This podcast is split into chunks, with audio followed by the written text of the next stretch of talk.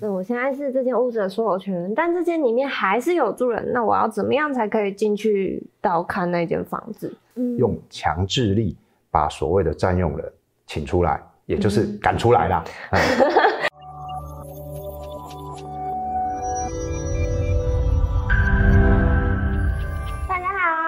影影像的 Ruby，欢迎回到刻印影像。你不知道的是，我们今天节目呢，请来了一位教练。那大家猜是什么教练？我给大家三秒，一二三，好，过了。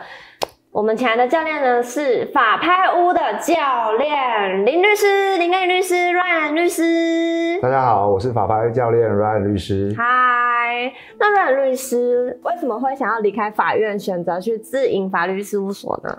呃，因为我在进入法院以前，曾经担任律师三年，所以对律师界的业务执行也非常的熟悉。嗯，那进入法院以后呢，经过十年的历练，不论在法律上或者是法拍务上，我觉得呃历练的时间已经足够了。哦，再加上因缘际会一些巧合，所以决定离开法院的工作，嗯，然后回来从事律师以及法拍业务。嗯，那关于家人对你这样身份的转换，有没有什么？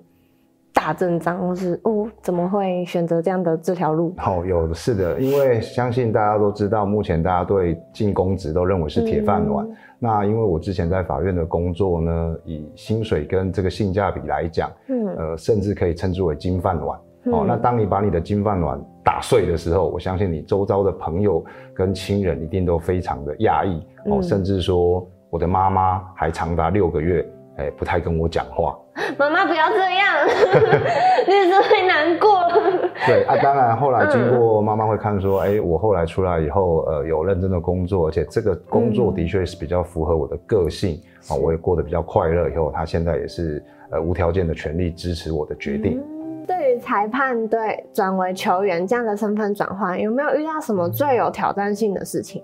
呃，最有挑战性的事情就是之前在法院的时候担任的是一个中立的角色，就如同球场上的裁判哦。所以对于债权人、债务人或者是拍定人哦，那如果他们认为他们有做的不对或者不合理的要求，当然会跟他们循循善诱哦。但是如果一直遇到很炉的一照的时候，那就是有时候讲话会大声一点。呃，也就是骂的意思啦，哦，那现在变换角色以后呢，就有点像是场上的球员，尤其是我都是当拍定人这边的代理人，哦，那所以呃，俗话说现世报来得快，哦，以前骂人家的，现在就要被骂回去，哦，不过因为可能我在法院的时候，通常也很少去责骂当事人，所以我从开始执行律师业务到现在为止，哦，还没有被骂过。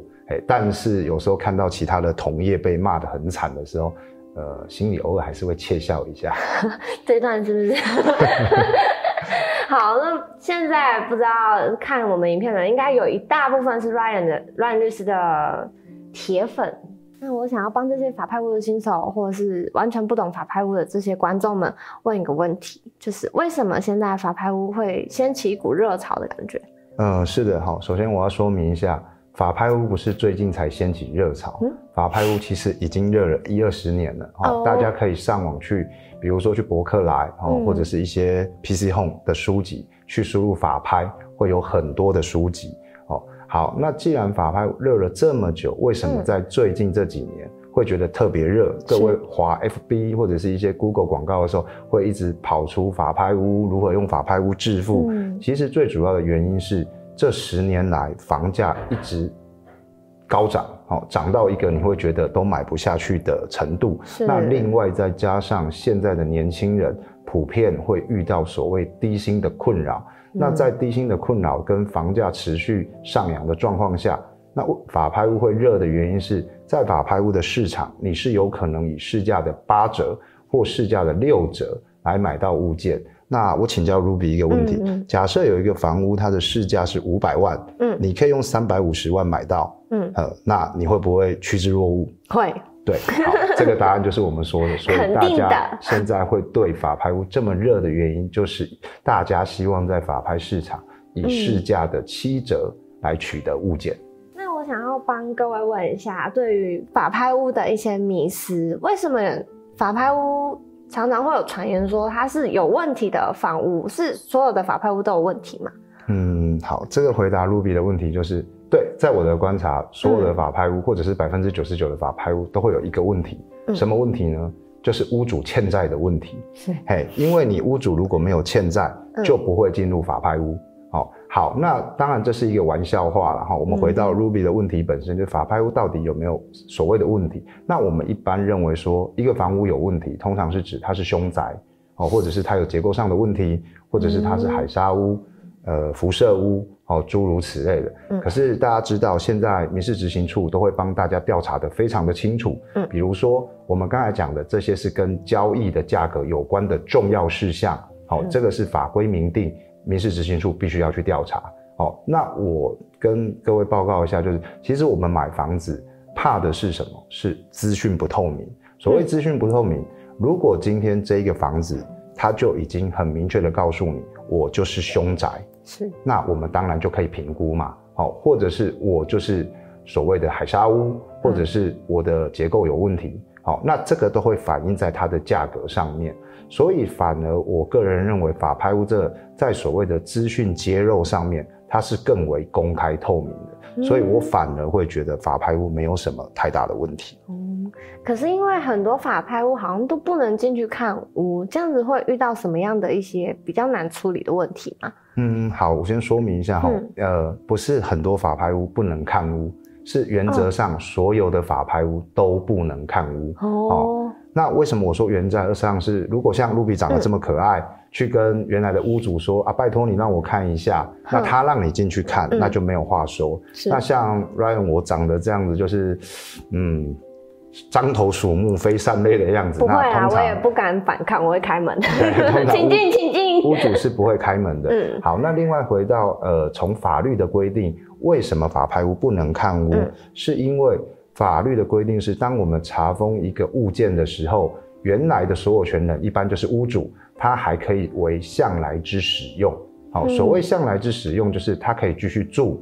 好，甚至他如果有已经出租的状况，他可以继续出租收租金。好，那在这种状况之下，屋主是有权利不让你进去看屋的。嗯，然后呢，我们再从另外一个角度，是我常常开玩笑说，法拍屋的屋主都像当初我们。男生当兵的时候，呃，我们没有什么义务役，我们都是不愿意。好，所以法拍屋的屋主原则上都是不愿意被房子被拍卖的。嗯，那在这种状况之下，就更不可能让你进去看房子。哦，但是呢，这边我会提出一个小秘诀跟大家分享。哦，如果今天拍卖的物件是所谓的大楼，哦，大家都知道，其实现在的大楼格局都很相似。嗯，哦，比如说今天是八楼被拍卖。如果你有办法在那一个大楼找到其他的楼层，哎，还有空屋或者是正在卖的房子，嗯，你就可以进去看。那大概你会对格局有一些稍稍的了解。好，这是提供给大家一个一个小秘诀。嗯，但是那如果我今天已经拍到这间屋子，那我现在是这间屋子的所有权人，但这间里面还是有住人，那我要怎么样才可以进去到看那间房子？OK，好，那 Ruby 刚才这个问题是你已经拍定取得了，嗯，那拍定取得经过一定的程序以后，你已经取得这个屋子的权状，也就是你是所有权人，这时候依法你可以请求法院来排除这个原来屋主的占有，也就是说把屋主请出来。哦，那当然，如果说屋主不出来的时候，这时候所有的观众一定会问一个问题是，那怎么办？对啊，那这时候就是那个。民事执行处会请警察用强制力把所谓的占用人请出来，也就是赶出来啦。讲那么白吗？还是对。那如果他就是抵死不从啊，这一部分的话，会需要律师去协，就是协助吗？哎，这个部分就是我们常常说的，因为也许你是第一次接触到法拍屋，好，那我说那个，如果大家有去发了我的粉砖的话是。我大概有处理过一千多件的法拍物件，哈，所有一些光怪陆离、千奇百怪的案件我都遇过，好，比如说有一些债务人为了抵抗点交，他会把祖宗牌位放在一楼，好，或者是他会丢一大堆。外人看起来像垃圾，他跟你说这些都是我的衣服，呃，衣服，好，然后或者是丢一大堆电器，哦，让你很难处理。但是这个呢，其实依法我们都可以解决，而且都不算太难解决，嗯，哦，所以其实只只要找到能够帮你解决的问题的人，哦，这个都可以顺利的帮你完成点交程序。嗯。懂。那对于观众啊，就是比如说有可能有一些新手想要投资房屋的话，有没有什么建议可以给他们？OK，好，这边要跟大家说，呃，因为投资法拍屋的获利其实非常的吸引人，嗯，再加上大家现在在 FB 划一划。哦，会有很多广告跑出来，要叫你用四折买房、六折买房之类的。但是这边 Ryan 教练要就是秉持着良心说，哦，法拍屋它毕竟还是有潜在的风险。哦，以 Ryan 教练当初在法院十年的经验来看，他那呃一百件的法拍屋里面，可能会有百分之五到十五的物件会有着大大小小的问题。哦，也许问题非常的小。也许问题非常的大哦。举个例子，比如说你买到了以后，占用人就是不搬，哦，甚至里面他会搬出一个有一个老妈妈九十几岁，嗯，卧床，好，这时候你要怎么处理？或者是有债务人就故意在家里面养狗，然后放狗，那你也不是很敢进去，这时候你该怎么处理？关门放狗。对，然后但是狗没有拴哦，嗯，那第三个。更严重的是，万一你买到的时候开开心心被领处的时候，左右邻居用着一种奇怪的眼神看着你，你哪咖喱来的？然后稀稀疏疏，稀稀疏疏，你去问的时候发现哦，这是凶宅，那怎么办？其实刚才 Ryan 讲的这三种状况，对我们来说都不是太困难处理的事。嗯，可是对于一个新手，或者是比如说举例像 Ruby，你遇到这种状况的时候，相信你一定是。惊慌失措或一个头两个大，毕竟买房子是一件开心的事情。嗯，不论你是要自住或者是投资，可是当遇到这种状况的时候，你可能会一时之间六神无主，甚至诶病急乱投医的时候，遇到万一再遇到不良的业者，可能会被敲竹杠。所以让教练在这边给所有想要投资或者是自助的新加入的法拍屋的朋友，哦，一个建议就是，首先。你应该先去充实有关法拍屋的相关的知识，不管是法律的规定，或者是坊间的一些财经课程、财商课程，甚至自己买书回来研读。嗯，第二就是在你刚开始投资或者是购买的前几个物件，好，我会建议你找会的人带你做。好，我常常说我们要避免走弯路的方式，就是找会的人带我们做。当我们正确的方式做了一遍、两遍、三遍以后，其实你对于整个模式或者是法拍屋的流程，你已经有一个大致的了解。万一遇到状况，你也不会心慌哦，你就知道去找正确的人来帮你解决问题哦。所以给刚想要投资法拍屋或购买法拍屋的朋友这一个良心的建议。是，那其实林律师，你处理过这么多光怪陆离的案件啊，然后你刚刚说处理过一千多件这样子法拍屋的案件，那有没有什么是最成功的？你印象最深刻、最成功的案例可以跟观众分享？OK，那个因为我是一百零七年才离开法院，哦，所以目前呢处理成功的案件，其中有一个我印象比较深刻，嗯，哦，因为他是来找我的时候，他跟我说他想要购买新房。可是他的预算有限，哦，那我说那你的预算大概多少？他说不能超过三百万。那如果各位因为 Ryan 是在台中市，哦，大家对台中市的房价有了解的话，你想要取得一个三百万的物件，坦白说，真的是有困难。是，但是呢，他可能人家说传播奖谁给他运气特别好，那我们也刚好因缘机会用在他的预算里面，帮他购买了一个房子。好，那个房子。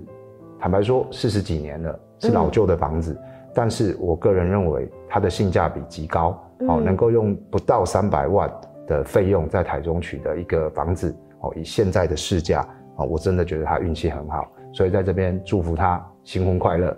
那很厉害耶！是，那另外一个物件是刚才讲完自助的模式，那另外一个就是因为 Ryan 教练也有在从事法拍屋的投资，嗯，哦，那有一个一千五百万的案件。那预估的利润大概是介于五百万之间，哦，那但是因为现在还在呃从事中，哦，所以让我这边让我稍微保留一点神秘感，哦，如果后来顺利的话，呃，Ruby 如果再邀请我来，我再把所有的相关的资料带来节目上跟大家分享。这一定会邀请的。那律师刚刚有提到，如果想要投资的新手给的建议，你有提到说建议大家先去充实知识，或是找一位可以带你做的人去先去做，先去尝试，然后从做中学。那我知道 Ryan 律师有一个粉丝团，请问要搜寻怎么样的关键字可以找到你的粉丝团呢？呃，是的，因为呃我自己有在经营一个粉丝专业，好，请上 FB 搜寻法拍教练。就会找到教练。对，那因为我在上面会不定时的跟大家分享一些比较有趣或特殊的法拍物件，或者是一些法拍知识，或者是我在外面的分享会的一些视频跟一些法拍屋新闻的分享。好，欢迎大家来按赞。那 Ryan 律师自己有在经营 YouTube 频道，我们要搜寻怎么样的关键字才能搜寻到你的频道呢？好的，呃，跟大家说明一下，呃，因为大家知道，FB 上面通常多的是文字跟图片的叙述，呃，那但是我在外面分享的课程呢，呃，有剪一些，我会上传到 YouTube 上面，呃，请一样搜寻法拍教练 Ryan 律师，就可以找到我的 YouTube 频道。那我也会不定时的把我上课的资讯跟视频上传，谢谢。那大家记得了吗？要搜寻法拍教练 Ryan 律师。那谢谢林律师今天来我们现场教会我们观众还有我那么多关于法拍屋的法律知识，也谢谢 Ruby。那请各位观众继续的按赞加订阅我们的频道，有什么任何想要看的内容或者是建议，都可以在下方处留言哦。那谢谢律师，谢谢各位观众，拜拜，拜拜。